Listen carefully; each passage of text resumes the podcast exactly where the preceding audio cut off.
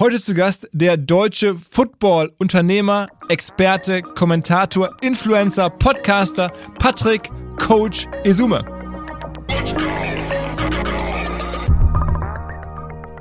Was die NFL sehr, sehr gut macht, ist durch ganz gezielte Events, die früher keine Relevanz hatten, aber durch Digitalisierung jetzt natürlich ganz anders aufbereitet werden, die NFL auch das ganze Jahr im Gespräch zu halten. Weil wenn der Super Bowl vorbei ist, dann geht's ja schon wieder los mit Combine, die Spieler, die aus dem College kommen, da, da gibt's Riesenberichte und Sendungen und dann wird aus Combine kommt dann der Draft, dann kommen die Minicamps, dann ist kurz mal eine Sommerpause und dann kommt schon wieder Training Camp. Das wird ja alles zelebriert und aufbereitet. Auch besonders jetzt in den letzten zehn Jahren hat sich da eine Menge getan. Also die NFL hält sich fast eigentlich elf Monate im Jahr ist sie vollständig da, aber gespielt wird natürlich nur von September bis Ende Januar, Anfang Februar mit Super Bowl und das ist vorbei. Und ich finde es auch gut so.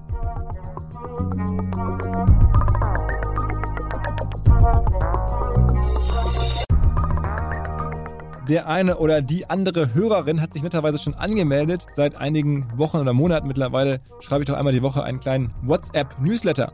Und zwar nutze ich dafür die Technologie von Charles. Das ist eine Firma, bei der wir auch zu ganz, ganz kleinen Teilen beteiligt sind. Mir hilft es total, Wahnsinnsöffnungsraten. Ich lese ohnehin sehr viel, schicke da immer so drei Links, die ich in der Woche jeweils spannend fand zu Medieninhalten, ob es nun Videos war oder Twitter-Threads oder vor allem auch Artikel im englischsprachigen Bereich. Sowas halt alles. Wer generell sowas auch tun möchte für seine Organisation, für seinen Verein, für seine Firma, einfach regelmäßig mit Menschen kommunizieren, aber sozusagen an mehrere, der braucht dafür eine Art Content-Management-System für WhatsApp und genau das bietet Charles. Die haben auch direkte Integrationen an Shopify, an WooCommerce, an Shopware, an verschiedenste andere. Also also ich kann es empfehlen, nutze es halt selber, bin allerdings auch beteiligt. Aber deswegen, wer Bock hat, mehr über die Kommunikationsmöglichkeiten von WhatsApp und anderen sogenannten Conversational Commerce Optionen zu lernen, der kann sich informieren unter hello-charles.com slash omr. Let's go! Go, go!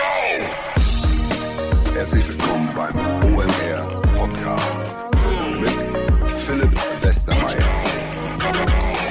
Kommenden Sonntag, am 13.11., findet zum ersten Mal in der Geschichte ein Footballspiel in Deutschland statt, und zwar in der Allianz Arena in München. Kommt Tom Brady mit den Tampa Bay Buccaneers, spielt hier. Und das ist unter anderem auch Verdienst, kann man fast sagen, von unserem heutigen Gast, nämlich von Patrick Coach Esume, also Coach sozusagen sein Kosename, eigentlich ein Hamburger Junge, Patrick Esume, der sehr spät selber zum Football gekommen ist, dann dort Spieler war, Trainer war und überraschend, wie genau das gelaufen ist, werden wir gleich hören, zum Fernsehexperten wurde und dann wurde Football in den letzten Jahren so richtig groß in Deutschland, mittlerweile die zweitgrößte Fernsehsportart nach Fußball, wie das dazu gekommen ist, wie er diese Community aufgebaut hat.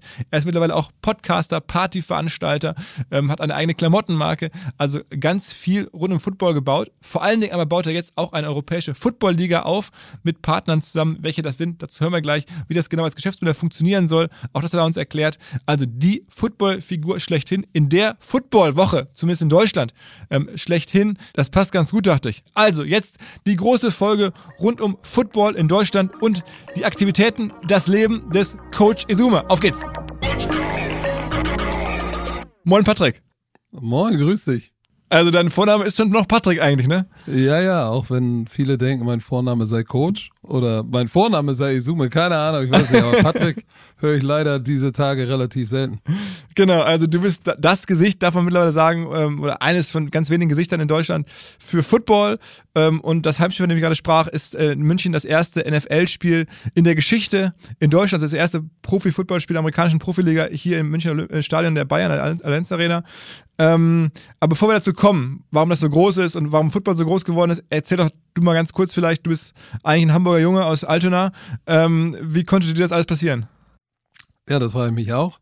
Ähm, eigentlich habe ich Fußball gespielt und war, wie gesagt, ein typisches Hamburger Kind der 70er und, und 80er und ja, irgendwann Anfang der 90er oder schon Ende der 80er habe ich Football kennengelernt über jemanden in der Nachbarschaft, der gespielt hat, damals bei den Hamburg Dolphins, das war noch in den 80ern. So habe ich es tatsächlich kennengelernt und irgendwann 92 oder Ende 91, 92, nee 92 hat mich jemand mit zum Training der Silver Eagles genommen. Die haben äh, sind da glaube ich gerade in die Bundesliga aufgestiegen oder so und habe da mitgemacht und seitdem ja ist Football meine Leidenschaft. Ich bin da irgendwie hängen geblieben und jetzt sitze ich bei dir im Podcast. Ja, okay, und noch an ganz anderen Stellen. Du bist auch einer der Gründe, warum, haben wir schon auch hier mit dem damaligen Chef von ProSieben besprochen, äh, die erfolgreiche ähm, sozusagen Fernsehreichweite von, von Football so groß geworden ist oder dass du sich so erfolgreich entwickelt hat. Ähm, aber das alles später, nochmal ganz kurz, du bist dann mit 27 ähm, schon Trainer geworden, also hast aufgehört, du hast auch eine Weile selber gespielt, bist deutscher Meister geworden im Football, ne? Ähm, aber dann recht früh aufgehört. Ja, Spielerkarriere war von 92 und 2000 war dann mein letztes Jahr. Ja, wir waren deutscher Meister, dreimal Champions League. Und ähm, ich war dann schon mit, oh, sie, ja, 27 wurde ich Trainer. Und da war ich dann auch schon in der NFL Europe. Und ich, ich hatte nie geplant, Trainer zu werden, aber irgendwie ist es dann doch so gekommen. So, und dann so hat sich der Weg dann weiterentwickelt. Aber es war nie geplant, dass ich Trainer werde eigentlich. Aber du warst auch ein paar Jahre dann wirklich in der NFL, also hast dann irgendwie, ähm, also sozusagen jetzt nicht als Cheftrainer, sondern im, im Trainerstab, im, im erweiterten Trainerstab muss man sagen. Es gibt ja da relativ große Teams, die da wirklich, ähm, auch wie viele Trainer hat so eine NFL-Mannschaft? Wie viel laufen da rum? Ja, über 20, 22, 24 kommt drauf an. Aber ähm, ja, ich war in der NFL Europe, das war der, der deutsch oder der europäische Ableger der NFL. Da war ich von äh, 2002 bis sie geschlossen wurde 2007 und bin danach dann nach Cleveland gegangen zu den Browns, weil ich vorher schon zweimal ein Internship bei den Raiders hatte und äh, der Special Teams Koordinator kannte mich, sagte, hey, komm rüber und als ich dann da war, sagte der Cheftrainer, hey, kannst du kannst du hier bleiben? so ein bisschen inoffiziell und dann war ich da und war wirklich das aller, aller, aller kleinste Rad am Wagen. Aber ich war da und, und habe eine Menge gelernt 2007, 2008 und bin danach wieder zurückgekommen, war dann Cheftrainer in Paris 2009 und bin 2010 zurück nach Deutschland gekommen. Und war dann du warst Cheftrainer. Genau, und hier Cheftrainer und dann auch noch französischer Nationaltrainer, ne? Das war ich auch. Ich war dann Cheftrainer in Kiel, äh, auch da deutscher Meister geworden und, und, und den Europapokal gewonnen und 2014 dann da aufgehört. Wurde dann 2000, Ende 2014 Cheftrainer der französischen Nationalmannschaft aufgrund meiner Verbindung zu Paris natürlich. Ich war ja 2009 der Cheftrainer. Und ja, dann war auch sehr gut. Wir haben die World Games Goldmedaille gewonnen, Europameister, Vierter bei der WM. War auch eine coole Zeit. Ja, und dann. Äh, ja. Wann, wann, ging es denn los mit, also ich meine, wir, wir haben jetzt gehört, du hast eine Sportkarriere, dann eine Trainerkarriere recht früh mhm. angefangen. Und wann ging das los mit deiner Fernsehfigur, sag ich mal, Karriere? Wer hat dich entdeckt? wer, wer hat mich entdeckt? Wer hat mich groß rausgebracht? Ähm, das ging 20 15 los. Ich habe, nachdem ich äh, im Football aufgehört habe, hatte ich mit einem Freund zusammen eine Sportvermarktungsfirma und wir haben den WBA Schwergewichtsweltmeister Ruslan Shagaev äh, betreut und ich habe ihn als Athletiktrainer trainiert. So, und in dem Zuge haben wir natürlich auch mit RAN, damals auch RAN Boxing, auf, äh, das lief auf Sat 1, haben wir natürlich über, über Kämpfe hier und über die Ausrichtung von ähm, WM-Schwergewichts-WM-Kämpfen gesprochen. Äh, einer war in, uh, in Magdeburg gegen Francesco Pianeta und äh, auf einmal war ich im Box-Business und, im, und hatte natürlich was mit dem TV zu tun. Und irgendwann fragte, war es tatsächlich der Anwalt von RAN, also bei Pro7, der sagte, Mensch, ich habe mal geguckt, stimmt das, dass sie in der NFL Europe waren und in der NFL und ja, und das steckte er dann Alexander Rösner, dem, dem RAN Sportchef, und der sagte, hey, wir haben ja hier einen Termin wegen Boxen und Rechte und sowas. Äh, Wenn es okay ist, würde ich, würde ich sie mal mit oder dich mal mit äh, Frank Busch, Buschmann in so eine Kabine setzen, mal gucken, wie das funktioniert. Dann habe ich gesagt, gut, erstmal machen wir den Termin, dann gehe ich mal da runter, habe mich da hingesetzt mit Frank Buschmann. Ich weiß, wusste natürlich, wer er ist, aber wir kannten uns persönlich nicht. Und dann haben sie eine Szene gezeigt und habe ich erklärt, was, dass sie irgendwie Red Zone Cover 2 spielen und keine Ahnung, Number 3 wird gedoppelt, ein Bracket und habe das kurz erklärt und bin dann wieder rausgegangen, habe mir gedacht, okay, das hat jetzt eh keiner verstanden, was ich gesagt habe. Und äh, aber am Abend rief mich dann schon Alexander Rösner an und sagte, äh, du musst das machen. Und ich habe dann erstmal gesagt, boah, pff, keine Ahnung, habe erstmal meine Frau gefragt, weil ich gesagt habe, boah, nee, das ist, ich gucke immer die Amerikaner, die Deutschen können das nicht. Und dann sagte meine Frau, hey, du kannst nicht immer meckern, dann, dann, wenn du sagst, die in Deutschland kann es keiner, die Amerikaner machen das so gut, dann sei doch der Deutsche, der es besser macht, anstatt zu jammern. Mhm. Und dann habe ich gesagt, okay, dann mache ich das mal. Und der Rest ist Geschichte. Jetzt bin ich, jetzt bin ich äh, Medienschlampe. Aber also, also der Frank Buschmann ist es ja, also die meisten hören wahrscheinlich bekannt, aber vielleicht nicht allen, eine Sportkommentatoren, Legende kann man sagen. Ähm, ja, wer sich für Sport interessiert, der kennt ihn als Kommentator. Ähm, und dann war das zu dem Zeitpunkt, als generell äh, Pro7 anfing ähm, mit der NFL-Berichterstattung? Genau. Das war also wirklich, genau, also, du warst von Anfang 2000, an dabei. Genau, 2015 war die erste Saison, die Pro7 Sat 1 oder Randern die gesamte NFL gezeigt hat auf Pro7 Max am Sonntag Primetime, wo alle gesagt haben, das wird nicht hinhauen.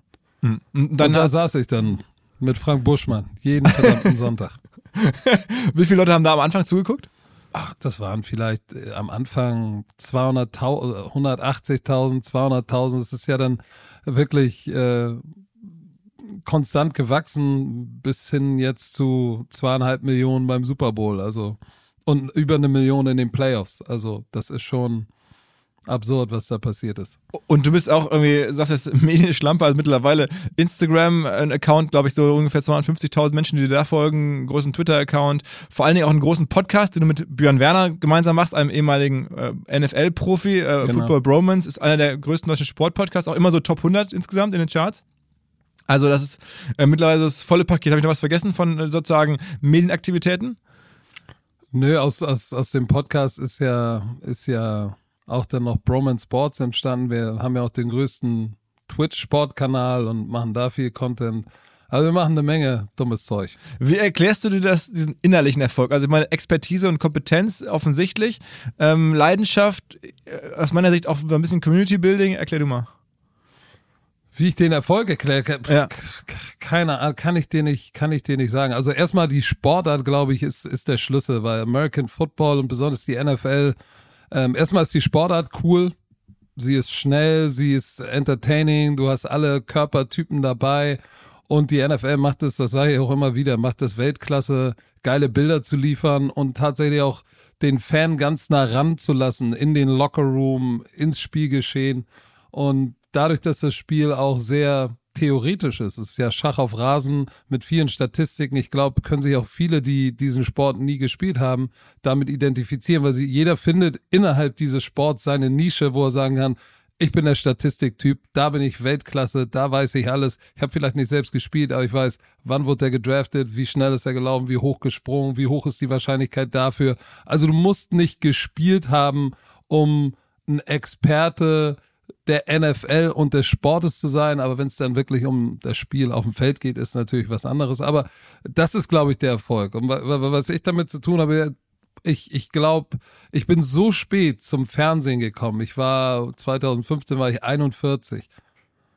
So, für mich war jetzt Fernsehen nicht das, was mich ins gelobte Land bringt, oder es war jetzt nicht mein Ziel, Fernsehtyp oder Medienschlampe zu werden, sondern ich habe mich da hingesetzt und habe mir wurde gesagt, ey, sei so wie du bist, du bist Trainer und okay, dann sag ich auch mal Shit und Fuck und dann äh, ist es halt so und dann erkläre ich manchmal auch Sachen, die nicht jeder versteht. Das muss sich dann ein bisschen anpassen und ein bisschen mehr an der Basis äh, ähm, mich aufhalten. Aber ich glaube, das Wichtigste ist tatsächlich, dass man von Anfang an mir mitgegeben hat, sei so wie du bist und hat irgendwie funktioniert also sagen wir mal, vielleicht mal, fangen wir nochmal bei Football an, weil das ist ja aus meiner Sicht ähm, trotzdem überraschend, dass das jetzt so durchbricht, denn Football ist ja schon seit, gibt's ja schon seit Jahren offensichtlich. Es gab ja auch schon diesen Versuch, das gerade selber erzählt, die NFL Europe zu machen, also eine richtige Profiliga hier in Europa.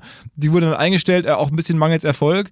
Ähm, was ist jetzt anders? Warum bricht Football jetzt gerade in Deutschland so durch? Ich glaube, dass Football hier immer erfolgreich war, aber dann teilweise oder in den meisten Fällen nur lokal. Also Hamburg hier war schon immer eine Footballstadt. Also ich habe in den 90ern äh, mit den Blue Devils hatten wir hier 10, 12.000 Zuschauer bei regulären Saisonspielen und dann irgendwann 30.000 im German Bowl oder 35.000 gegen Notre Dame. Wir haben ja hier große Spiele gespielt, auch im Volksparkstadion vor über 30.000 Zuschauern. Und es war nicht im TV Das war aber sehr lokal und das war Frankfurt Galaxy hat funktioniert, die Rhein Fire hat funktioniert. Also in Deutschland hat Football schon immer funktioniert, aber immer nur lokal. Deshalb hat die NFL Europe auch nicht funktioniert in dem Sinne, weil es war am Ende ja keine europäische Liga, sondern von sechs Teams waren fünf in Deutschland. Also in Deutschland hat es lokal funktioniert und die Tatsache, dass ähm, endlich Free TV dieses Spiel, an dem sehr viele interessiert waren, jeden Sonntag nicht hinter der Paywall, sondern im Free TV gezeigt haben. Du musst einfach nur den Fernseher anmachen, konntest, konntest gucken. Das war, glaube ich, der große Durchbruch. Und dann auch der, der Mut von, von Rand zu sagen, ey, pass auf, wir holen, wir holen da zwei auf die Mattscheibe, die keine Fernsehmenschen sind. Also ich als Experte war kein Fernsehmensch, sondern wirklich ein Football-Coach. Ich war ja noch mittendrin. Ähm, und Icke dann als der Vertreter der, der Nicht-Football-Menschen da draußen, ähm, der sozusagen der Internet-Nerds und der Statistiker und so, das hat einfach voll auf die Zwölf gepasst und, und ich glaube, deshalb ist es so boomartig gewachsen. Aber die Begeisterung war schon immer da, aber es gab keine große Plattform, wo Football für jeden zugänglich war. Und das hat äh, RAN dann geboten. Man muss ja sagen, und das ist mal ganz klar, viele, viele werden das nicht so im Blick haben, Football ist die zweitgrößte deutsche Sportart, ähm, wenn man auf die Fernsehquoten guckt. Also nach Fußball gibt es keine Sportart, die so viele Leute für die Fernseher zieht wie Football. Das ist ja schon mittlerweile echt ungewöhnlich. Ne? Das ist schon, das ist schon wirklich ähm, krass, weil Fußball ist natürlich immer, immer die, die Nummer eins. Aber dass wir uns auf den zweiten Platz gekämpft haben, ist schon, ist schon imposant. Und aber das Resultat ist, ist jetzt auch tatsächlich, dass wir hier ein NFL-Spiel bekommen. Weil das bekommen wir ja nicht, weil, weil die Amerikaner oder die NFL so nett ist, sondern weil sie wissen, hier ist Geld zu verdienen. Aber am Ende ist auch Football auch, oder der Erfolg aus meiner Sicht auch ein bisschen so ein Kind der Digitalisierung. Also während so in den äh, 90er Jahren oder den frühen Nullerjahren da, da konntest du halt wenig gucken und dann gab es halt mal die, die, NFL Europe zu gucken, aber dann irgendwie noch eine halbe Stunde irgendwie drumherum.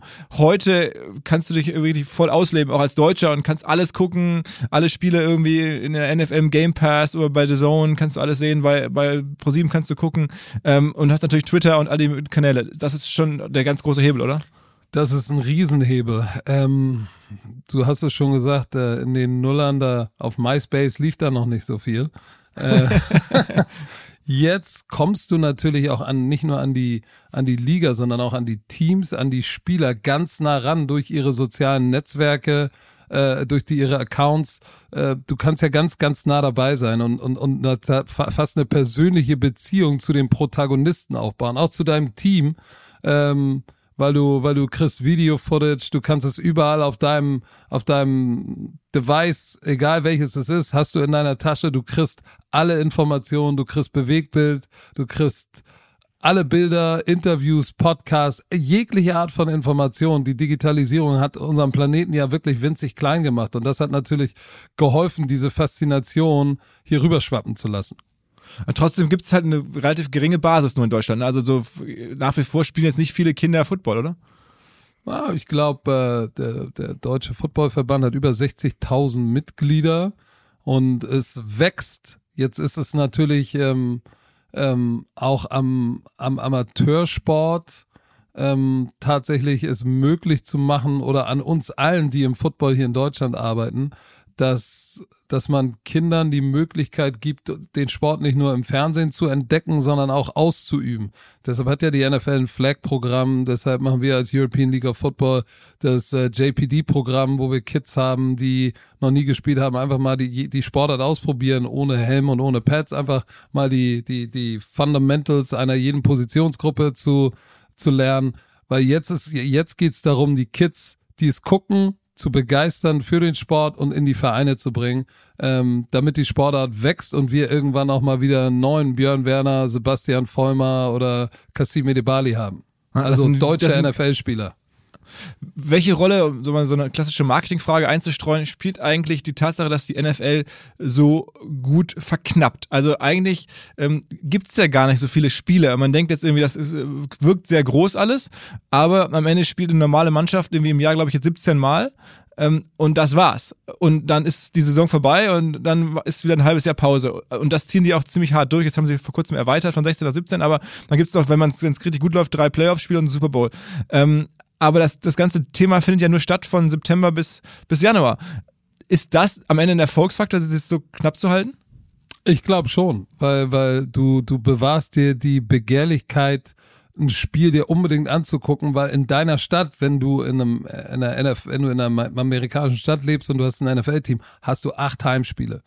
Und wenn dein Team sich in die Playoffs kommt, dann war's das. Oder du musst reisen, um dir noch irgendwo eins anzugucken. Aber ansonsten war es das halt. Und, und, und die Spiele werden dann nicht inflationär, äh, was ich sehr sympathisch finde. Und was die NFL sehr, sehr gut macht, ist tatsächlich durch, durch ganz gezielte Events, die früher keine Relevanz hatten, aber durch Digitalisierung jetzt natürlich ganz anders aufbereitet werden, die NFL auch das ganze Jahr im Gespräch zu halten. Weil wenn diese, wenn der Super Bowl vorbei ist, dann geht's ja schon wieder los mit Combine, die Spieler, die aus dem College kommen, da, da gibt's Riesenberichte und Sendungen und dann wird aus Combine kommt dann der Draft, dann kommen die Minicamps, dann ist kurz mal eine pa Sommerpause, ein Sommerloch äh, und dann kommt schon wieder Training Camp. Das wird ja alles, das wird ja alles zelebriert und aufbereitet. Äh, auch besonders jetzt in den letzten zehn Jahren hat sich da eine Menge getan. Also die NFL hält sich fast eigentlich elf Monate im Jahr oder zehn Monate im Jahr ist sie vollständig da, aber gespielt wird natürlich nur von September bis Ende Januar, Anfang Februar mit Super Bowl und dann ist vorbei. Und ich finde es auch gut so, weil du dann auch, also ich als Fan, nicht nur als Coach, sondern als Fan, wenn die Saison zu Ende ist, da ist man echt ein bisschen traurig, auch ein bisschen froh, weil man verdammt oft in München war. Aber dann im Sommer denkt man sich schon wieder, oh, jetzt könnte es auch mal wieder losgehen und man freut sich und dann ist es auch was Besonderes. Und beim Fußball, ich steige nicht mehr durch. Es gibt Bundesliga, Pokal, äh, Conference League, Europa Conference League, Champions League, League, Euro League, äh, Conference Champions, Euro. Ich, ich, weiß gar nicht mehr, was was ist. Aber ich muss auch zugeben, ich bin beim äh, Europapokal der Pokalsieger und beim äh, Europapokal äh, der Landesmeister, da bin ich irgendwo stecken geblieben. okay. Ihr werdet euch wahrscheinlich fragen, warum unser Partner SalesViewer hier so oft im Podcast wirbt. Aber das ist relativ einfach zu erklären, denn wenn wir hier mittels Podcast Reichweite für SalesViewer erzeugen, dann besuchen natürlich auch hunderte von Menschen die Website von SalesViewer und SalesViewer kann dann mit dem eigenen Tool die Website-Besucher oder deren Firmen vor allen Dingen mit Klarnamen entschlüsseln. Also Podcast-Werbung führt zwangsläufig zu immer mehr Website-Besuchern und Website-Besucher lassen sich in Firmen Klarnamen von SalesViewer entschlüsseln und zu neuen B2B-Kunden machen. Und natürlich, auch wir bei OMR sind sehr zufrieden mit SalesViewer, nicht nur als Kunde, sondern auch als Partner. Wir setzen deren Tool ebenfalls ein zur eigenen B2B-Lead-Generierung und entschlüsseln damit die Website-Besucher von OMR, OMR Reviews oder anderen Tochterfirmen. Man sieht einfach, wer eure Webseiten besucht hat und wofür sich potenzielle Kunden interessiert haben. Neben uns, also OMR, sitzen aber auch noch deutlich größere Firmen wie Stepstone, Avato Systems, Sport5, Talon One oder die Vodafone-Tochter Grand Centrix bereits auf SalesViewer und generieren damit täglich neue B2B-Leads. SalesViewer ist bekanntlich auf unserem hauseigenen Software-Bewertungsportal OMR Reviews das bestbewertete Tool in gleich drei Kategorien und kann jederzeit kostenlos getestet werden. Wer also sehen möchte, wer auf der eigenen Website drauf war und diese Person dann am besten zu Kunden verwandeln möchte, der kann das alles kostenlos ausprobieren. salesviewer.com slash OMR. Zurück zum Podcast. Oh, was, der, was die NFL, also das gerade beschrieben, ja ganz aktiv macht, sind so Storylines zu kreieren. Also auch das ist ja so eine Art Marketing-Denke. Wie kann ich im Gespräch bleiben, ohne äh, jetzt aktiv Spiele an, anbieten, anzubieten? Äh, also man folgt ja auch als Fan, glaube ich, als deutscher Fan äh, Storylines, einzelnen Personen, bestimmten Entwicklungen, so viel Good Stories oder irgendwelchen Katastrophen. Beschreib das mal so ein bisschen, wie du das wahrnimmst. Ja, da ist die, also in, in Konzept-PR ist die, ist die NFL Weltmeister. Also was die, was die, die haben zum Beispiel, der Oktober ist der äh, Cancer Awareness Monat. Da spielen alle Accessoires sind irgendwie pink oder bunt und da wird auf äh, darauf aufmerksam gemacht, äh, dass man spenden soll, dass man sich involvieren soll und äh, das große Thema ist Cancer Awareness und da wird alles und jeder, ich sage jetzt mal böse, vor, vor die Kamera gezogen. Ich, ich finde es sehr gut, dass sie ihre Reichweite für, für was sehr Positives nutzen, aber das ist natürlich auch Kalkül und sehr, sehr gut gemacht. Und im November ist es dann Salute to Service Month. Da geht's dann um die, um die amerikanischen Truppen, Army, Navy, was weiß ich. Da, da werden die Veterans geehrt und es ist immer irgendein Brimborium gibt's in der NFL immer dann ist immer irgendein Spieler, der über die Stränge schlägt, äh, dann weint, eine Pressekonferenz gibt und am Ende ist es wieder, jeder hat eine zweite Chance und wir sind das Land der zweiten Chancen und es gibt immer irgendwas Schönes zu erzählen. Aber man hat das Gefühl, irgendwie gibt die Sportart auch halt so viel her. Ich meine, es ist äh, eigentlich ja erstaunlich, weil die Spieler auch gar keine so große Rolle spielen. Die Spieler in der NFL hat ja nur eine Haltbarkeit von drei Jahren, dann sind die weg eigentlich. Und trotzdem gibt es dann irgendwie die Persönlichkeiten, die so rausragen, Tom Brady-mäßig, dann auf einmal da 20 Jahre spielt. Ähm, dann ist eine Story, wie lange der es schafft. Dann gibt es irgendwelche Leute, die auf einmal aus dem Nichts kommen, aus früher noch irgendwie irgendwo Regale einsortiert haben im Supermarkt, auf einmal dann irgendwie eine richtige Funktion haben. Sowas gibt es ja auch regelmäßig, ne? Ja, und das ist ja das Schöne, dass du, wenn die Halbwertzeit eines Spielers so kurz ist, hast du natürlich immer wieder eine neue Story. Weil du hast immer wieder einen Helden, der gerade bei Walmart war, der äh, keine Ahnung, von seinem Papa geschlagen wurde und in ärmlichen Verhältnissen aufgewachsen ist und jetzt den großen Vertrag hat, dann hat er aber ein Drogenproblem, wird gesperrt, ist raus, kommt dann zurück, verschwindet in der Versenkung. In der Zwischenzeit kommt der nächste, dann kommt der alte aber wieder zurück und auf einmal hat er ein Spiel mit 300 Yards und vier Touchdowns. Und dann sagen, jetzt ist er wieder da. Erzähl mal, wie konntest du dich aus dem Loch befreien? Ja, äh, der OMR-Podcast, der hat mich wieder nach vorne. So, also es wird permanent erzählt, das Storytelling der NFL NFL ist Welt, Weltbest. Und, und die sind die erfolgreichste Liga der Welt. Also ich glaube, die NFL oder das Ganze, also was dazu zählt, macht so 17, 18 Milliarden ähm, Dollar Umsatz, ne?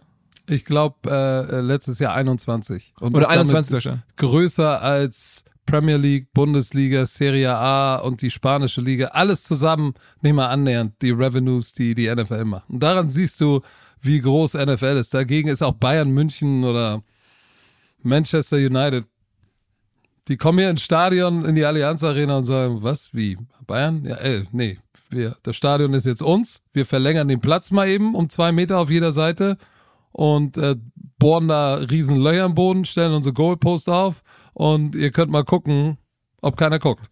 So ist die NFL. Oh, also was mich jetzt gerade aktuell wieder überrascht hat, ist zu sehen, es soll ja ein Team verkauft werden, die, die, das Washington-Team, Washington Commanders heißen sie jetzt. Mhm. Ähm, da hat jetzt der, also ein sehr exzentrischer Eigentümer ähm, einen Kaufpreis in den Raum gestellt und zwar sieben Milliarden äh, soll das Team kosten. Das ist im Vergleich, das ist ungefähr so, wie so Zalando gerade wert ist. Also das ist für, für deutsche Verhältnisse eine der erfolgreichsten Digitalfirmen. Das ist nur ein Verein. Also sieben Milliarden. Die Dortmund hat gerade eine Market Cap irgendwie, glaube ich, von 400 Millionen. Also sind dann so irgendwie, weiß ich, 20 Dortmunds, ähm, was das ein Verein kosten soll.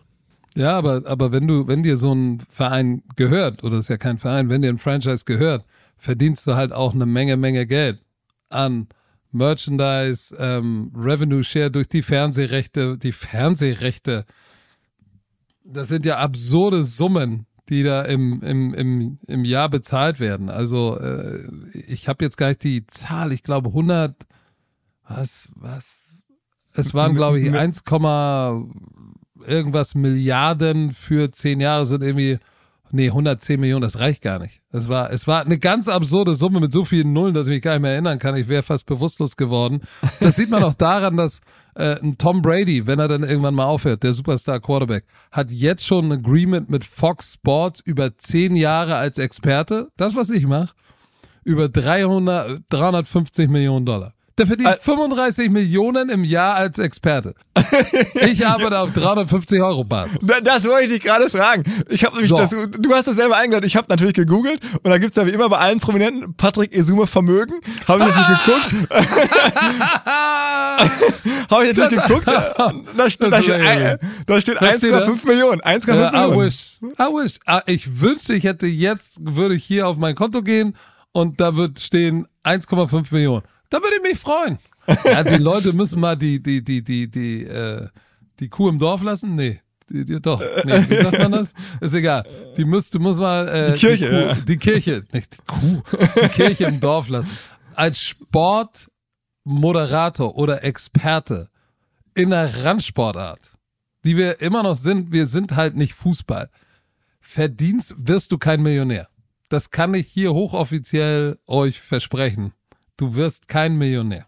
Aber sagen wir mal so, jetzt sind doch gerade, das wollte ich eh äh, fragen, die Fernsehrechte, die ja bei ProSieben lagen, ProSieben das ganze Oh, Jahr haben wir gerade kommt das besprochen. Thema jetzt. Äh, äh, genau, hat es ja groß gemacht. Ähm, und äh, jetzt tatsächlich kam vor ein paar Tagen die Nachricht raus, ab, des, ab nächstes Jahr läuft halt dann irgendwie die NFL in Deutschland bei RTL. Also RTL hat sich das Ding äh, von ProSieben oder hat überboten, hat jetzt den, den neuen Vertrag quasi bekommen, äh, zahlen da mehr Geld dafür offensichtlich, sonst hätten sie es nicht bekommen. Äh, und die ganz große Frage ist, nachdem das jetzt schon raus ist, was ist mit dir oder mit, mit Icke? Äh, werdet ihr beiden auch bei RTL zu sehen sein? Das ist eine gute Frage. äh, Ich denke auch, das ist eine Preisfrage, oder? Das ist die, das ist die One Million Dollar Frage, die ich, Ja, dir- genau. die ich dir, die ich dir nicht beantworten kann. Ähm, ich wünschte, ich wüsste es Mhm. schon, ähm, aber ich weiß es, ich weiß es wirklich nicht. Das ist, das ist, ist noch so frisch und ich weiß, für alle nähert sich jetzt, ja, ist ja schon mal die Saison zu Ende und ja, aber die nächste Saison fängt erst im September 2023 an. Insofern, ähm, keine Ahnung. Für, für, für mich war, und ich, ich, ich spreche jetzt nur für mich, ich weiß nicht, was mit den anderen ist. Der Fokus erstmal, ich will dieses, dieses Jahr NFL ähm, jetzt noch mit ran, weil ich war da acht, acht Jahre, ne? Das ist schon eine lange Zeit und da hast du coole Menschen und, und viele Freunde auch gewonnen. Äh, das jetzt noch gut über die Bühne bringen und keine Ahnung, was passiert. Äh, Aber ich höre die Frage immer, gehst du mit? Ja, shit, keine Ahnung. Vielleicht, Aber das- ich hoffe, sie, sie, sie geben mir ein Angebot und bezahlen mich wie Tom Brady. Dann würdest du es machen. Worauf du einen lassen kannst. Okay. Ja, wer, wer, wer würde das nicht? Ja, ja, ja, absolut. Wobei, wir müssen leider mal auf, dein, auf deine weiteren Jobs kommen. Aber noch letztes vielleicht zum, zur NFL, weil da gibt's ja auch viel Kritik. Also ich meine, am Ende, ähm, bei allem Erfolg, den sie jetzt auch hier haben, ist die NFL eigentlich in den USA aus deiner Sicht auch noch so erfolgreich? Ich meine, die, die Summen zeigen das zwar schon so an, aber es gibt ja auch Kritik, dass man irgendwie, ähm, also seit Jahren die sind die Verhältnisse da nicht optimal. Die Vereine gehören alle irgendwelchen reichen, weißen, alten Männern. Äh, es spielen ähm, im Wesentlichen aber irgendwelche dunkelhäutigen Jungs aus ärmlicheren Verhältnissen. Das passt eben nicht so richtig zusammen. Es gibt irgendwie eine, eine ganze politische Debatte darüber, ob man nicht auch ähm, das eigentlich verbieten sollte, weil die Leute da teilweise echt schwere Verletzungen von, von tragen, auch so Schädelverletzungen, die sich dann ein paar Jahre später erst wirklich zeigen. Und dann, äh, also da will sagen, da gibt es eine ganze Reihe von, von politischen Themen rund um die NFL, die nicht optimal sind. Ja, äh, das stimmt natürlich. Die, die Owner-Gruppe ist eine sehr elitäre Gruppe. So, und ähm, dass, die, dass die Spieler zu 75 Prozent, glaube ich, oder 70, 75 Prozent äh, aussehen wie ich, das stimmt auch. Dass das Verhältnis, dass das Verhältnis irgendwie, man kann jetzt sagen, nicht stimmt äh, oder merkwürdig ist, liegt natürlich an der Geschichte dieses Landes. So, was, was willst du, was willst du machen? Du, du kannst es, du kannst es über Nacht nicht ändern. Ähm, tatsächlich, die, die NFL ist, muss man sagen, hinterher. Äh, und gerade in den letzten Jahren, muss ich sagen, bin ich fast überrascht, äh, welche Statements gerade Roger Goodell, der Commissioner, der ja eigentlich immer ausgebuht wird und von keinem gemocht wurde, aber wie, wie, wie stark er sich dazu, wie stark er Meinung bezogen hat und wie stark diese Liga ähm, es zumindest versucht, innerhalb ihres Machtkosmoses und man muss unterteilen zwischen Liga und den Franchises. Die Liga gehört ja äh, gehört ja eigentlich den Franchises, aber es ist kein ne, die Company gehört gehört ihnen per se nicht, sondern als als Owner gehört dir gehören die die Dallas Cowboys oder Dan Snyder gehören die Commanders, aber ich muss schon sagen, dass die Liga es zumindest versucht ähm, durch diverse Programme da was hinzubekommen, aber du kannst natürlich die, die Struktur und die Geschichte dieses Landes auch als so große, mächtige Liga nicht verändern, weil die Geldverteilung, die Werteverteilung da ist, wie sie ist.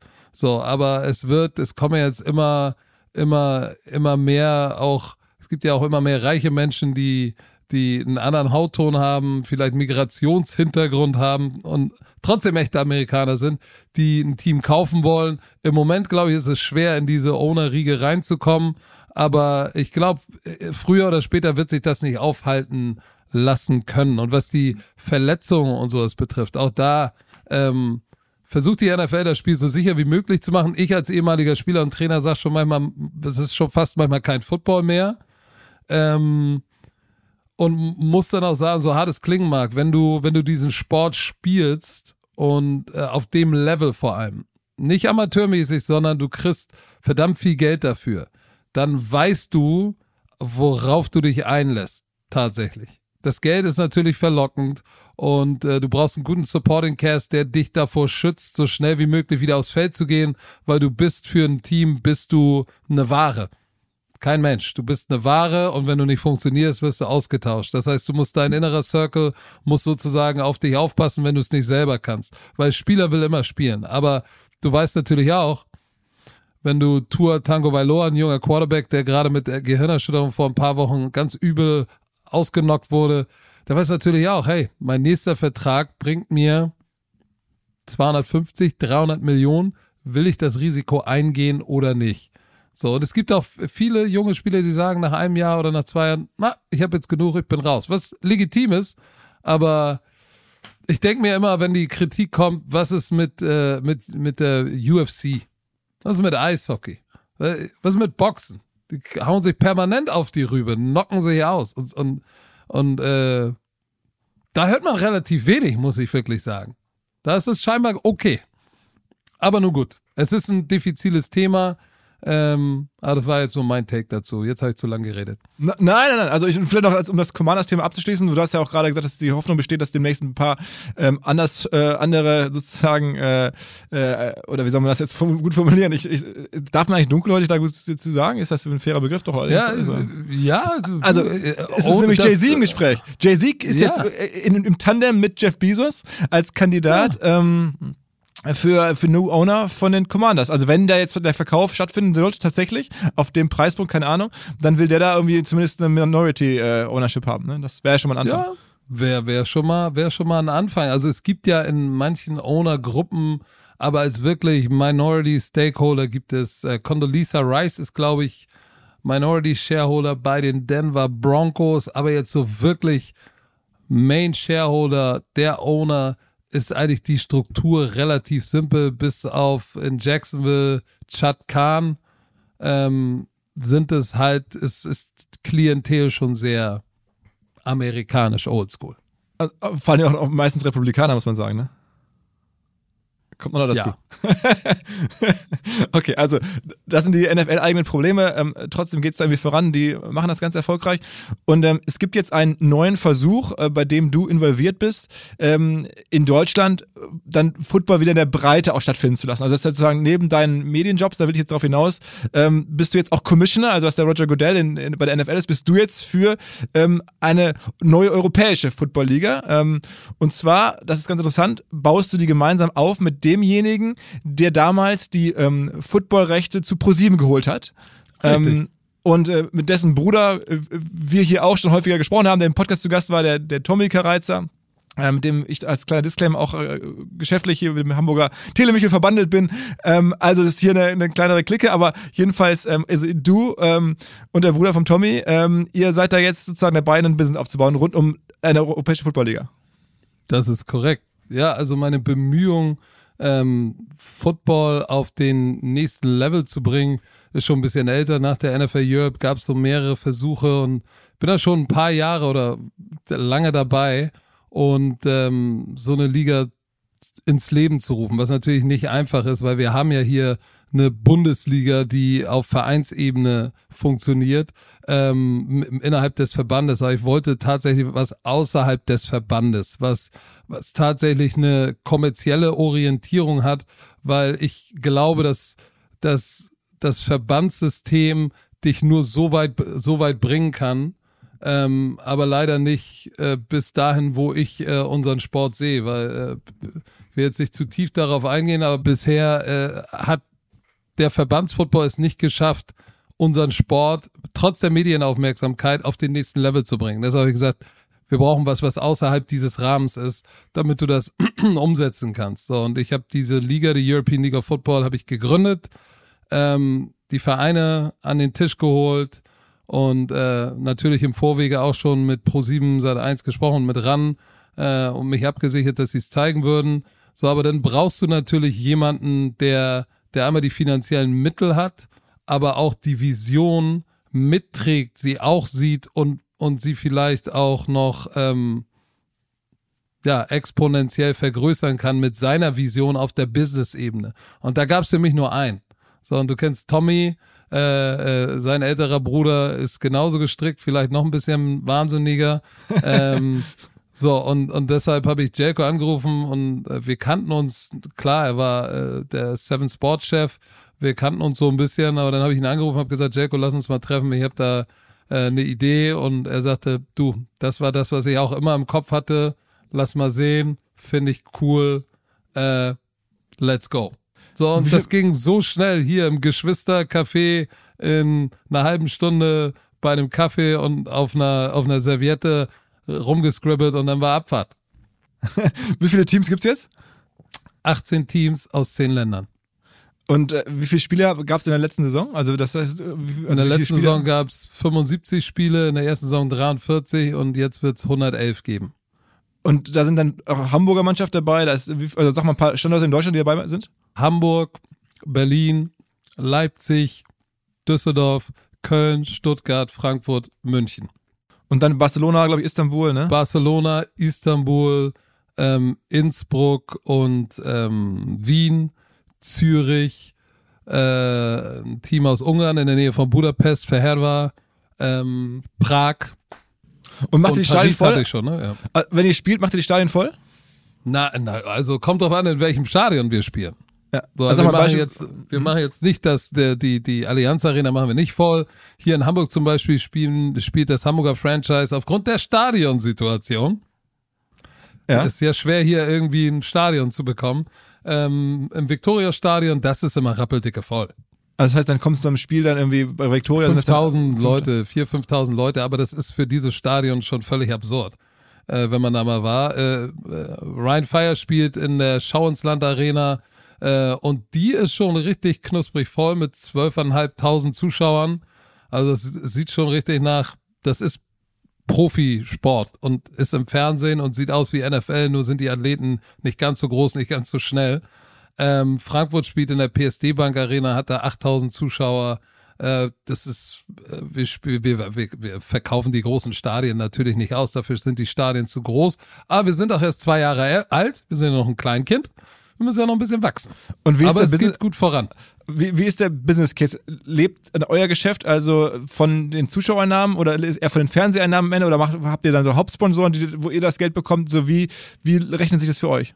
Als Liga oder als Franchise? Äh, also ihr seid ja vor allem die Liga, ne? Also dein Business Richtig. hat die Liga. Die Franchises nehme ich an, die werden Zuschauernamen wahrscheinlich in Teilen zumindest bekommen, oder?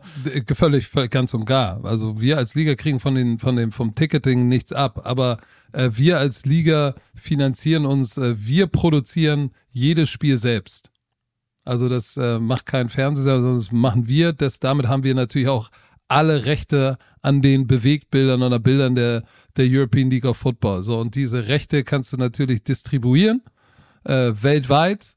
Äh, wir laufen hier in Deutschland bei, bei RAN, äh, Polsat in, in, in Polen, äh, Puls 24 in Österreich und TV3 in, in, in Spanien und ja gut, in Frankreich sprechen wir gerade, in, in Ungarn haben wir glaube ich schon die Amerika, äh, China, also darüber finanzieren wir uns natürlich und, und über, über Sponsor, Ligasponsoren.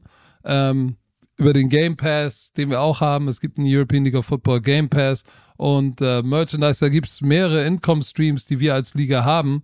Ähm, aber wir, wir knapsen den Franchise nicht, nichts ab. Der, der große Unterschied zwischen uns und den Amateurligen ist, dass bei uns gibt es einen Revenue Share, wo tatsächlich Geld von der Liga zu den Teams fließt. Und sagen wir mal, das Business insgesamt, ist das jetzt schon ein Business, also jetzt nehmen wir mal die, Einkum die, die, die Ticketeinnahmen raus von, von, sagen wir mal, 10, 15 Millionen Euro Umsatz oder noch mehr? Gesamtticketing? Nee, nee, ohne Ticketing. Einfach nur so, dass die Rechte und, und das, das Merchandise und so. Oh, da fragst du mich eine gute Frage. Ich glaube, da musst du mal Jelko einladen in einem Podcast, weil äh, wir haben das schon strikt getrennt. Er Business, ich, ich Sport. Äh, also da kann ich dir jetzt keine genaue Zahl geben. Das Aber ja, ihr macht schon, ihr macht schon achtstellige Umsätze. Das ist keine, wir, kein Müssen wir, weil du 100, äh, 111 Spiele zu produzieren, kostet eine Menge Geld. Natürlich machen wir Umsätze. Ähm, so, aber es ist auch ein Startup. Äh, OMR wurde auch irgendwann mal gegründet und war klein.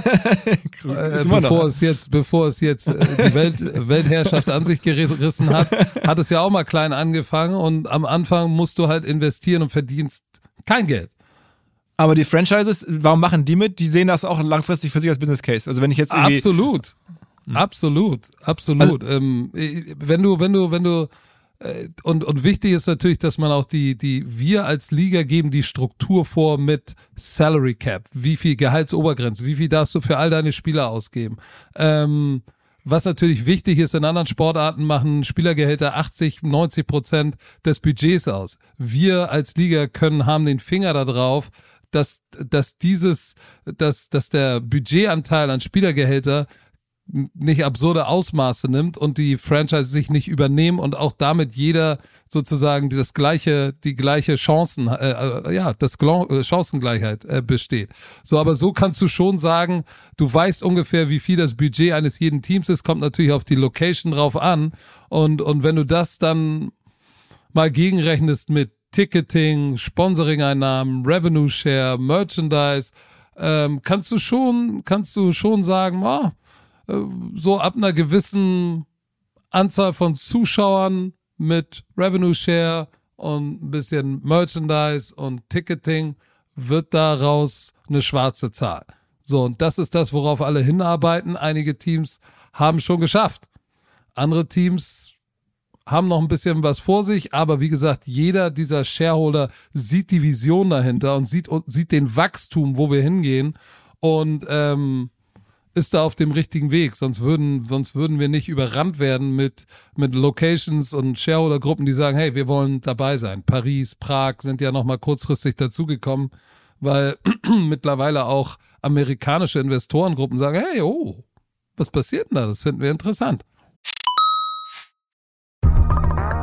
Schon seit Jahren höre ich von befreundeten Menschen aus dem Personalbeschaffungsumfeld, dass gerade soziale Netzwerke der Ort sind, wo man präsent sein muss, um Menschen zu rekrutieren für Firmen. Und das passt ganz gut zu unserem Partner Funnel Lab. Funnel Lab ist eine Firma, die in diesem Bereich sehr systematisch und strukturiert arbeitet und zeitgemäß auf Automatisierung und KI setzt, aber vor allen Dingen Arbeitgebern hilft, Fach- und Führungskräfte anzusprechen, die passiv auf der Suche sind, also so latent ansprechbar und sich dann freuen, einen relativ hürdenarmen Recruiting-Prozess zu durchlaufen. Genau das ermöglicht Funnel Lab. Funnel Lab ist seit fünf Jahren im Recruiting-Markt unterwegs, hat das ganze Business neu gedacht.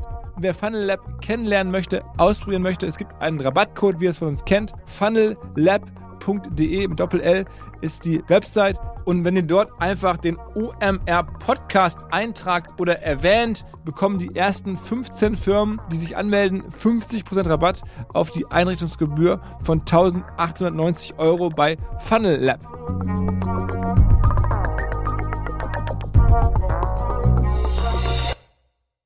Zurück zum Podcast.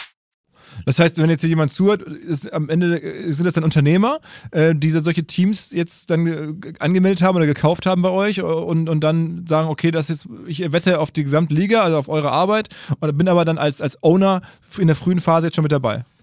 Richtig, und, und, und mir gehört ja dann das Team. Björn Werner zum Beispiel, mein Podcast-Partner und Partner in Crime, äh, der ist ja Part-Owner bei Berlin Thunder zum Beispiel. Weil der, du brauchst natürlich äh, auch jemanden, nicht nur der sagt, hey, das ist ein Business Case und ich warte jetzt mal drei Jahre ab, sondern äh, das lebt auch davon, dass die Menschen, die Shareholder sind, sind ja meistens auch Personen, die nicht nur über die finanziellen Mittel verfügen, sondern auch über das Netzwerk. Du brauchst Leute, die dann dieses ihr eigenes Netzwerk ähm, dann auch mal sich zunutze machen, um das Ganze nach vorne zu bringen. Also da ist auch eine Menge Leidenschaft mit dabei bei allen, die das machen. Aber jeder äh, Shareholder in dieser Liga macht das nicht nur aus Leidenschaft, weil dann könntest du auch Vereinsfootball machen. Und das ist sozusagen für dich ist das das weitere große Standbein neben deiner, sagen wir mal, Experten- oder Kommentatorentätigkeit? Es ist äh, auf jeden Fall eins meiner Hauptarbeitsfelder, weil es extrem viel Zeit kostet. Es ist eigentlich ein Vollzeitjob, ein doppelter Vollzeitjob, aber ich habe ja noch andere Sachen, die ich machen muss. Und ich sehe einfach die Möglichkeit, ähm, mein Antrieb war, war, am war am Anfang oder mein Antrieb war nie zu sagen, ich will eine Liga gründen, mit der ich viel Geld verdiene. Weil ich wusste und immer noch weiß, dass es erstmal eine Menge Arbeit und Geld kostet, diese Liga zum Laufen zu bringen. So, wenn sie dann läuft, dann kannst du natürlich das, was investiert wurde, auch erstmal wieder reinfahren und dann irgendwann hoffentlich in acht, zehn oder zehn Jahren bist du bei diesem Plus minus null, vielleicht hoffentlich auch schon bei fünf Jahren, äh, bei diesem äh, Tipping Point, wo du sagst, okay, jetzt hast du das auch rekuperiert, was du ausgegeben hast und jetzt fängst du auch mal an, vielleicht Geld zu verdienen, was ja auch nicht schändlich ist. Das äh, muss man ja auch sagen. Wenn, aber wenn du in Deutschland sagst, du kannst damit auch Geld verdienen im Sport, ist sofort, oh, was, du beutest, du beutest alles aus. Das sind die Grundprinzipien des Sports. Ey, wenn du Erzähl mir nicht, dass die Fußball-Bundesliga nur Sport ist. Da ist Business drin. Oder, oder über Nationalmannschaft. Siehe WM Katar. Give me a fucking break. Guckst du das? Nein. Echt nicht? Also aus Protest nicht? Oder aus nee, nee, aus Protest, das ist, das, das geht nicht. Da bin ich oldschool. Eine WM gehört in den Sommer, wo alle, wo du Public Viewing hast, wo Pause ist. Jetzt ist sie im Winter. Du kannst dieses gemeinsam Fußball gucken, was für mich zur WM gehört. Das ist völlig raus. Und dann auch noch obendrauf an ein Land gegeben wird. Da, also du kannst mir nicht erzählen, dass da nicht geschummelt, geschoben und, äh, und geschmiert wurde. Deshalb, ich, ich, ich glaube nicht, wenn, wenn Deutschland weit kommt, werde ich sicherlich auf jeden Fall mal ein Spiel gucken, wenn die irgendwie in die Play, also ins Viertelfinale, Halbfinale kommen. Natürlich werde ich es gucken. So wäre gelogen, wenn ich sagen würde, ich guck's nicht. Aber die Vorrundenspiele und so interessieren mir alles nicht. Vor allem läuft jetzt ja parallel auch zur NFL, muss man sagen. Da ist es dann auch die nächste heiße, heiße Phase. Aber ja. du bist ja mittlerweile als, als, als, als Medienfigur ähm, schon auch, sagen wir mal, deiner Rolle sehr bewusst, finde ich. Was du also auch machst, ist, ähm, wenn man dich so verfolgt, du weißt, so jetzt mit Klamotten zum Beispiel. Wenn jetzt zum Super Bowl kommst du da an, im wirklich durchgestylten, perfekten Anzug im Fernsehen. ja, aber so, so sieht, war ich schon immer. Das ist jetzt, das ist jetzt nicht, das mag für Leute, die mich nicht kennen, aussehen als, ja, der zieht sich jetzt bewusst an ich hatte immer Swag. Ich hatte immer Style, ich hatte immer coole Sneaker. Ja, ist so. Ich hatte auch schon immer einen pinken Hoodie. Nur weil die Leute das jetzt sehen, denken sie, ah ja, guck mal, der macht sich jetzt schick fürs Pferd. Nein, wenn, wenn ich irgendwo hin musste, war ich immer, immer fresh and clean. Aber du hast das ja auch, habe ich bei Insta gerade gesehen, auch noch eine Klamottenmarke, die du sozusagen in deiner Bio hast. Ist das eine, ist das eine, eine sozusagen ja, eine, die, ja, ja, die habe ich schon ein bisschen länger, aber das ist auch eher entstanden daraus, dass ich einfach mal was gemacht habe und ein Fan hat gesagt, hey, dein Logo, ich habe mal so ein Logo gepostet, hey, wie findet ihr das? Ich, ich habe mir selbst ein T-Shirt gemacht, Fans wollten das haben, haben gesagt, das Logo sieht scheiße aus, habe ich gesagt, der macht doch selber, wenn ihr es besser könnt, schickt's mir zu, haben sie gemacht, so. Und so ist das passiert. Und so kann ich mir jetzt selber die Sachen, die ich cool finde, baue ich zusammen. Und wer sie auch cool findet, kauft sie. Und wer nicht, kauft sie nicht. Also das ist jetzt auch nichts, wo die Leute denken müssen, der Isume äh, hat seine 1,5 Millionen Vermögen laut Internet, hat er sich dadurch zusammenge gegaunert. okay, aber das heißt, ähm, das ist wirklich ein Hobby und da gibt es dann irgendwie Hoodies ja. und T-Shirts und sowas und das war's. Das war's. Okay, okay, aber okay. Ähm, dann noch, dann noch mal äh, zurück jetzt vielleicht zu, zu dem Spiel, das jetzt auf uns zukommt, da in München. Also du bist dann selber als Kommentator vor Ort, Richtig. aber du bist natürlich auch wirklich dann da einer der Stars. Also wahrscheinlich kennen dich von den deutschen Menschen im Stadion mehr dich als irgendwelche Spieler, weil außer Tom Brady kennen ja die meisten kaum jemanden. Das kann schon sein, aber das liegt natürlich daran, dass wir jeden Sonntag da sitzen und Deshalb freue ich mich da auch sehr drauf, weil ich weiß, wie lange die Community darauf gewartet hat und wie durstig sie danach war.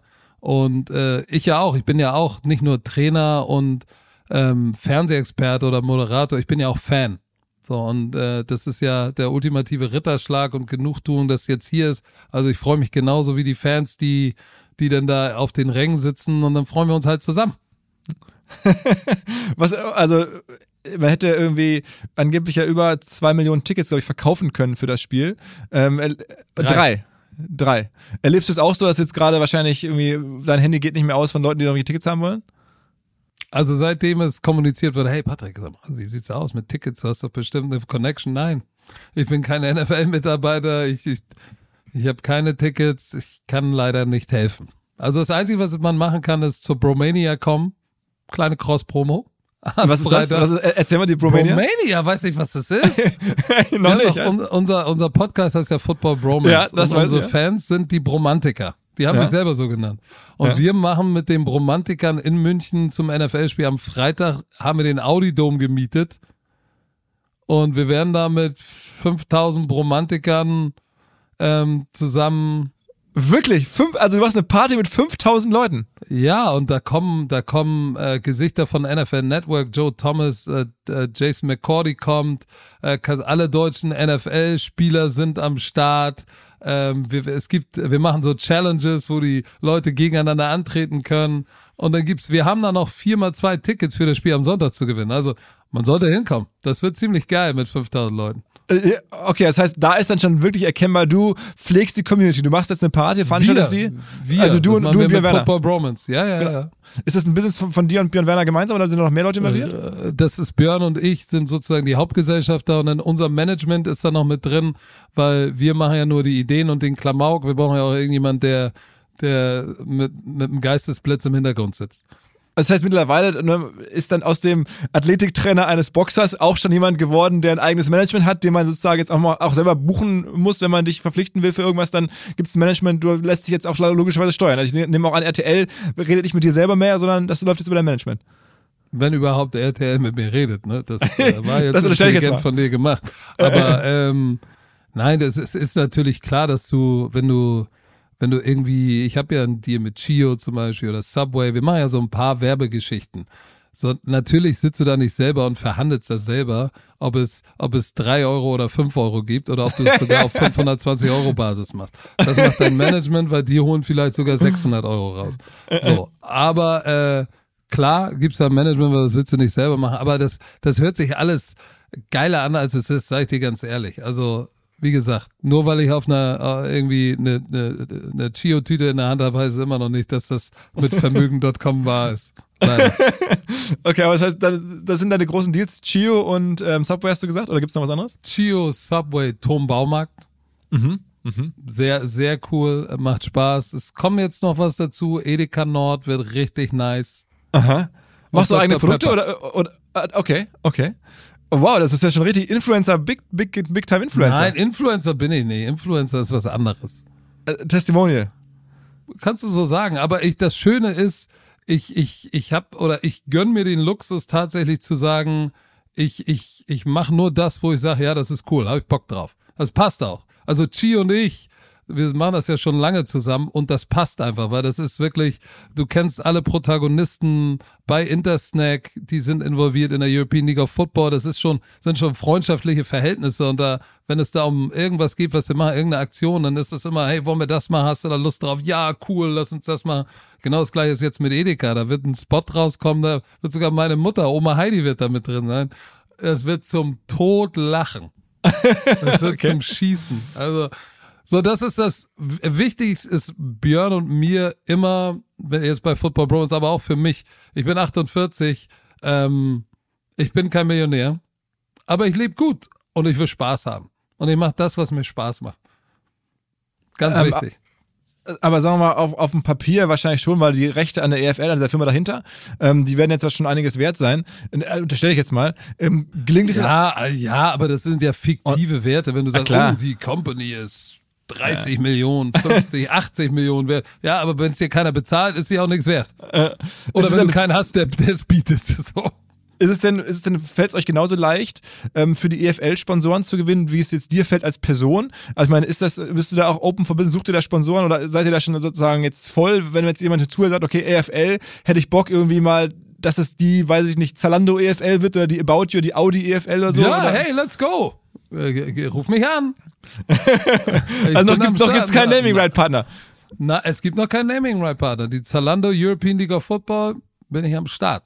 Nein, aber, aber im Moment ist es natürlich noch für mich einfacher, weil ich ja auch jedes Wochenende im Fernsehen sitze und ich äh, eine P Person bin, die greifbar ist. So eine Liga ist natürlich schon was Großes. Wir haben ja mit den ganzen Spielen, hast du natürlich geile TV-Präsenz. Aber wir sind noch so jung, dass man natürlich viele noch sagen, uh, ich weiß nicht, oh, jetzt kommt die NFL, ah, dann werfe ich die werfe ich mein Geld lieber in den NFL-Topf. Aber ich glaube, dass jetzt irgendwie so der Umschwung kommt und Leute sagen, oh, hm, ja, ich zahle jetzt eine Riesensumme für ein Spiel, Dabei ist da eine Liga, die hier läuft und permanent überall in Europa unterwegs ist und ja auch eine Reichweite von über einer halben Milliarde Menschen hat.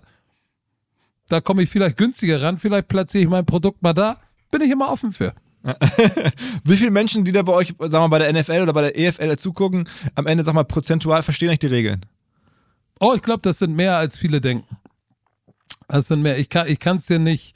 Ähm, ich glaube schon, dass wenn wir bei Pro7 Max laufen, aber wir laufen ja jetzt immer bei Pro7, wenn eine Million bei Pro7 gucken, würde ich schon sagen, dass 400.000, 500.000, die Hälfte versteht die Regeln. Oh, was ja schon krass ist, ne? weil die Hälfte der Zukunft versteht gar nicht so ganz genau, worum es geht. Ja, jetzt, ich, die wissen jetzt nicht, was ein Wham-Play ist oder wie man 55 in der Red Zone spielt, aber die wissen, es gibt vier Downs, wird gepuntet, das ist, keine Ahnung, Kurzpassspiel, Tiefpassspiel, die kennen vielleicht sogar einen Screen Pass. Das sind so, ja, 400.000, also 40 Prozent. Braucht ihr nicht auch bei der EFL äh, demnächst, sagen wir mal, Gesichter? Oder ich meine, die NFL kommt ja, haben wir gerade schon besprochen, irgendwie auch mit wenigen ja. Gesichtern aus, die, die, die prominent sind. Also, aber ähm, weil die halt sich alle nicht so lange halten, kommen und gehen, äh, mit wenigen Ausnahmen. Aber bei der EFL fehlt da nicht noch jemand, so ein, so ein großer Name aus, aus USA oder Deutschland, also der da mitspielt? Ähm, jetzt sozusagen als On-Air-Gesicht oder, oder. Nee, als Spieler, als Spieler selber, die man dann Ach noch so, sehen ja, wird, gut. Wir, wir, ja, wir hatten ja hier in Hamburg, wir, wir, wir zielen ja auf den Homegrown-Spieler. Das ist ja uns ja wichtig. Weil jetzt irgendeinen Amerikaner zu haben, der austauschbar ist, damit kannst du dich nicht in deiner, in deiner Community in irgendeiner Form manifestieren. Ein Kassim Edebali, der sieben Jahre in der NFL gespielt hat der ist hier der Local Hero. Der ist zurückgekommen und hat hier gespielt, äh, zwei Jahre jetzt bei den, bei den Sea Devils. Das ist das, was wir wollen. Dass irgendwann mal ein Sandro Platzkummer äh, der bei den New York Giants war, zurückgeht und bei den, äh, bei den Tyrolean Raiders spielt. Oder ein David Bader, ein Münchner, wenn seine Karriere bei den Commanders zu Ende ist, dass er zurückkommt und bei den Munich Ravens spielt. Das ist das, was wir wollen. Amerikaner, das klingt jetzt hart, sind austauschbar. Aber ein, ein Deutscher oder ein, in, in Frankreich ein, Spa äh, ein Französischer, in Spanien ein Spanier, das sind die, die, die sind schwer zu finden und die sind wichtig, um im Markt irgendwie sich festzusetzen. Und, und der Amerikaner sind, ist ein schönes Add-on, aber nicht der Fokus. Ich hätte jetzt gedacht, Manny Burgsmüller, Axel Kruse, haben wir da auch schon mal alles erlebt, das sind Fußballlegenden. Jetzt habe ich gesagt, am Wochenende das Tor von, von Podolski gesehen, 60 Meter da, irgendwie hat er doch irgendwie äh, so, so, so ein Monstertor geschossen. Ja, der könnte doch euer nächster bezahlen. Kicker. Die können wir doch nicht bezahlen. Die sind doch okay. alle so teuer. Also so ex arm. Ja, nein. Hier, also, Alex Meyer, Fußballgott. Wenn der bei der Galaxy kickt, let's go. Aber habt ihr mir mal gefragt? Ich glaube, der ist ja ab und zu beim Spiel, aber der, der hat andere Sachen zu tun und, und, und ich glaube auch nicht, dass er nochmal so eine Karriere anstrebt, äh, um für 2,50 Euro einen Ball zu kicken und potenziell rennt ihn noch ein 150 Kilo Mann, überfährt ihn nochmal und bricht ihm die Haxen. Sagt er auch, ich habe schon ein paar Millionen gemacht, lass mich in Ruhe damit. Also das, das Coole ist ja generell beim Football, man kann ja auch spät noch einsteigen. Ne? Also das, das Als Kicker.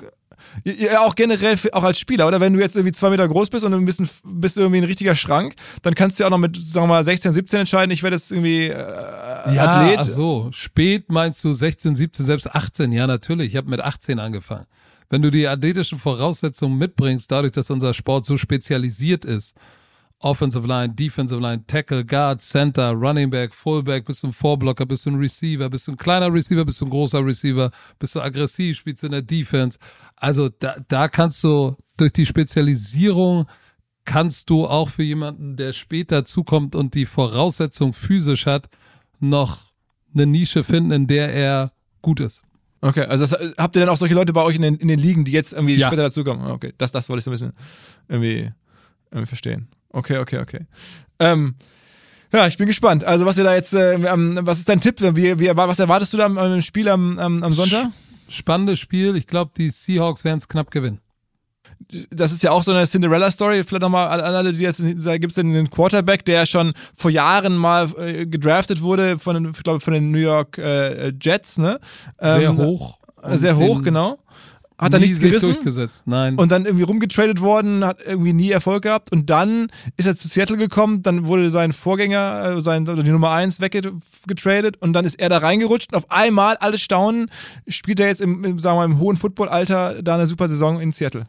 Ja, hohes Footballalter ist 32, also das ist ja für einen Quarterback, das ist Primetime, aber der spielt eine unglaubliche Saison. Und das Schöne ist, der kommt jetzt hier rüber, die sind Division Leader mit dieser Cinderella Story im Gepäck, ganz viele junge Spieler, die unglaublich gut spielen. Wir haben auch wieder Glück gehabt. Und Tom Brady, der Michael Jordan, der Franz Beckenbauer, äh, wie du ihn auch immer nennen willst, kommt auch und hat jetzt gerade endlich mal diese Misere abgelegt und die haben endlich mal wieder ein Spiel gewonnen, sind auch Division Leader. Also es hätte nicht besser kommen können für dieses Showdown.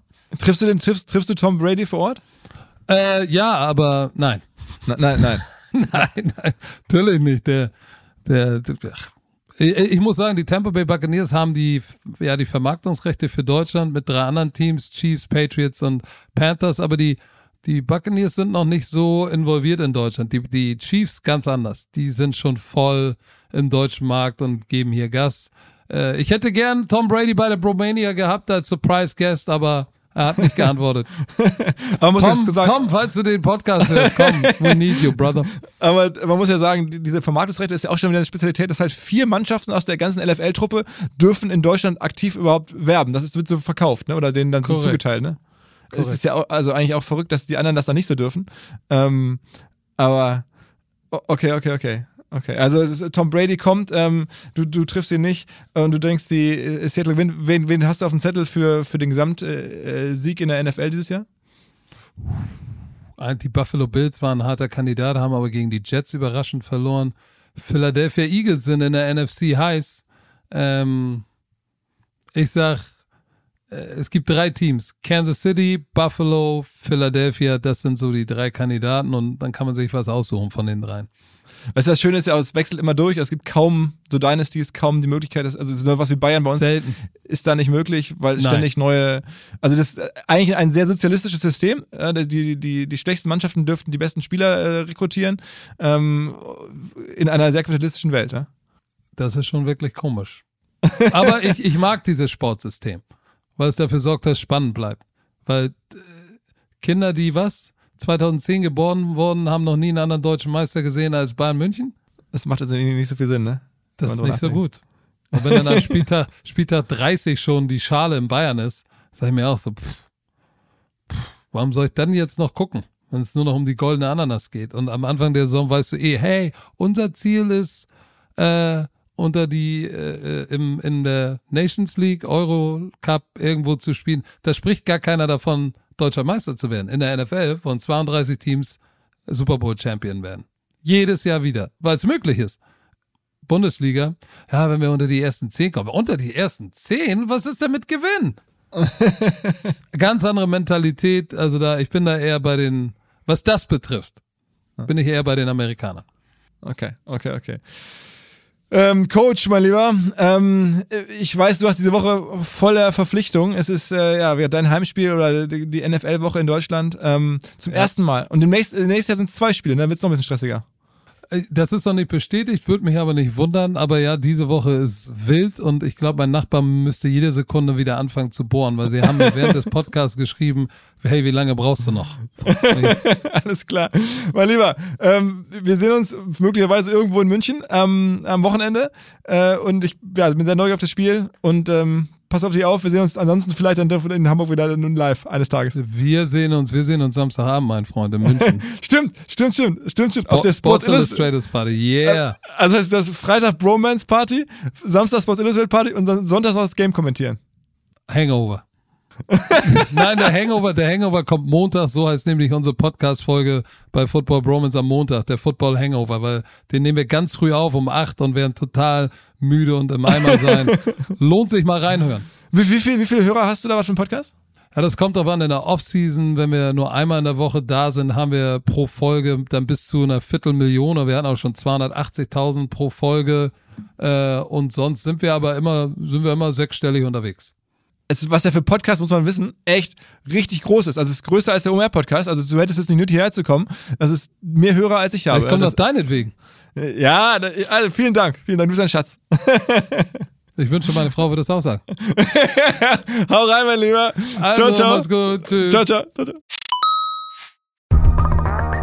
Was mir bislang überhaupt gar nicht klar war, ist, jeder Hersteller von Produkten jeglicher Art kann ein Volksprodukt sein in Kooperation mit der Bild. Das ist insofern natürlich spannend, weil die Bild eine Wahnsinnsreichweite hat, fast 50 Prozent der deutschsprachigen Bevölkerung erreicht und halt dieses Label Volksprodukt vergibt an Partner. Seit 21 Jahren machen sie das. Mittlerweile gibt es 220 verschiedene Volksprodukte und es werden weitere gesucht. Es gab schon Zahnbürsten, Volksakkus, aber auf der Website habe ich gesehen, sie suchen zum Beispiel einen Partner für eine Volkszahnzusatzversicherung oder für eine Volkspizza oder für einen Volksstaubsauger. Also, wer solche Produkte herstellt und auch in größerer Kapazität produzieren könnte, denn erfahrungsgemäß spricht der Verkauf nach einer solchen Kampagne ziemlich an, wendet euch bitte an einen Vermarkter, der Bild. Die Firma heißt Media Impact. Und Media Impact sagt übrigens auch, dass 80% derjenigen, die schon mal eine Kampagne in dem Bereich gebucht haben, das wieder tun. Wer jetzt hier erstmals von dieser Möglichkeit gehört hat, bekommt auf seine erste Buchung auch ein Media-Bruttovolumen von 220.000 Euro on top. Wendet euch dazu bitte direkt an Media Impact ein Wort de slash Bild slash Volks-Produkt und erwähnt einfach im Gespräch mit den Ansprechpartnern und Ansprechpartnern dort, dass ihr über OMR kommt und dann gibt es diesen Zuschlag. Zurück zum Podcast. Dieser Podcast wird produziert von Podstars bei OMR.